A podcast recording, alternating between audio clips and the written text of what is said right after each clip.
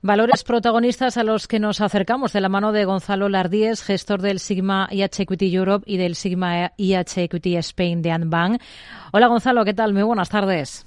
¿Qué tal, Rocío? Buenas tardes. Bueno, está subiendo el IBEX medio punto porcentual. De momento mantiene esa referencia de los 10.000 puntos. Hoy con todos los inversores pendientes de ese dato de paro en Estados Unidos que ha sido positivo, ¿no?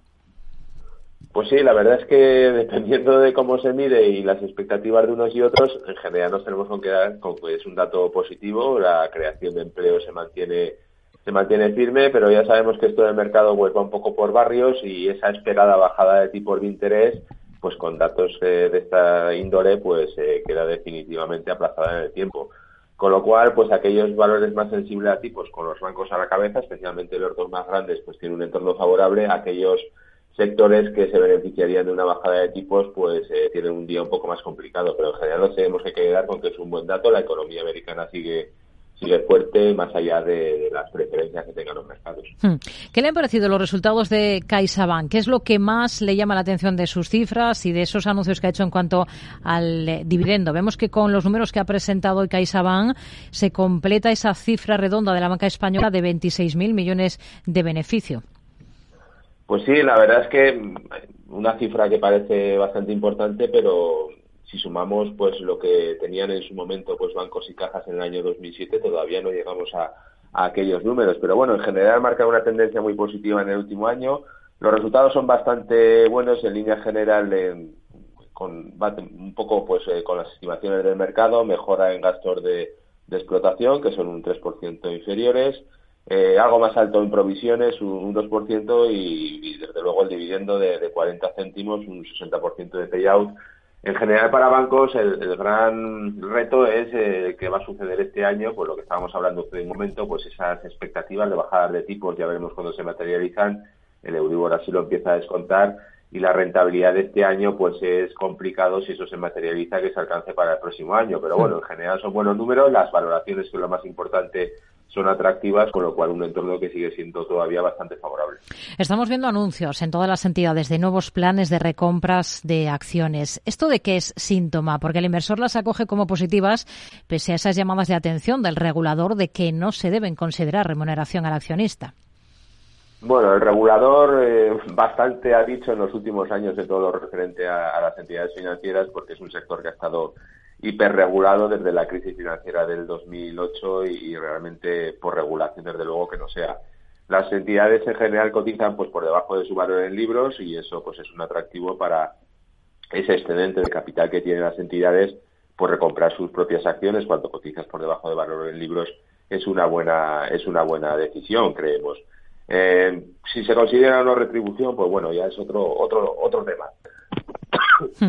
José Sevilla ha sido elegido por unanimidad presidente no ejecutivo de Unicaja. ¿Qué retos tiene por delante al frente de esta entidad que sigue por debajo su cotización del euro? me vas a tener que disculpar que no, puedo seguir, no puedo seguir hablando. Hmm. Bueno, vamos a, retomar enseguida, si le parece, vamos a dejar que se recupere Gonzalo Leardies. Em, es uno de los grandes protagonistas, ¿no? Unicaja, por esa presentación de resultados em, eh, que falta todavía por parte de Unicaja. Toda la banca ha presentado. Tiene nuevo presidente eh, que es eh, José Sevilla. Hay grandes protagonistas, además de todos los bancos en el punto de mira mira. Tenemos a Grifols, por ejemplo, que es otro de los valores de los que estamos muy pendientes, o ACS porque ha ganado un par de contratos más en Estados Unidos. Creo que ya tenemos a Gonzalo recuperado, ¿es así? Creo que ya estoy recompuesto. le, preguntaba por, por Unicaja, eh, por, eh, por esa llegada de José Sevilla, ¿cuáles son los retos que tiene al frente de este banco?